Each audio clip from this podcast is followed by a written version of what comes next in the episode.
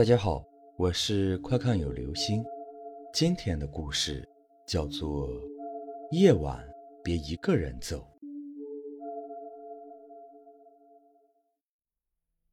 小时候听老一辈的人讲，世上有很多种鬼，什么冤鬼、怨鬼、幽鬼、死魂灵等等，其中最属怨鬼最厉害。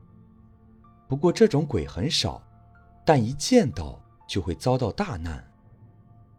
我本来是不信这些东西的，但后来发生了一件事，让我改变了看法。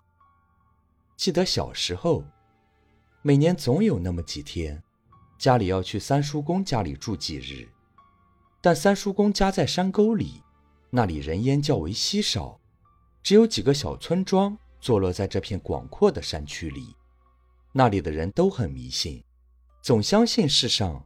有什么鬼了神的？有什么大病上不了医院，就去找什么大神、半仙、巫婆之类的看。虽然基本上都是无功而返，但那些地方依然是香火不断。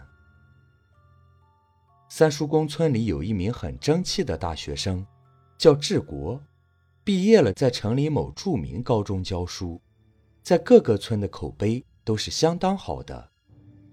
一天，他接到家里的电话，说是他父亲病危，让他赶紧回家看看。志国接了电话，在上完当晚的课后，就坐车直奔家里。由于村庄地处偏僻地区，下了车还得走好一段山路才能到村子，所以晚上基本没人走夜路，不怕鬼怪，也怕遇见猛兽什么的。志国由于思父心切。就急匆匆地走进了山地。当晚，治国回到村子里，神志变得不清晰起来，老是说胡话，一会儿哭，一会儿笑的。村长见了，赶紧请了本村著名的巫婆。巫婆看后大惊，说：“是见鬼了，怨气还这么重，赶紧驱鬼吧，不然就要死人了。”于是大伙一通忙碌之后。治国终于睡着了，我们这些看热闹的小孩子也被大人叫回了家。后来听说治国病好了，只是人变得木讷了许多，喊他一声，半天才给你回句话。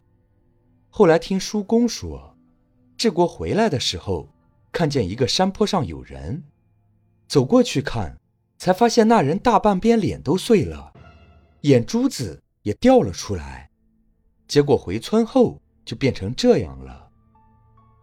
那里当时刚死过一个人，是一个姓张的男子，雨天给怀孕的老婆找接生婆，结果不小心落下山坡摔死了，可能是没见到孩子吧，怨气太重，恰巧又让治国碰上了，才发生了这种事。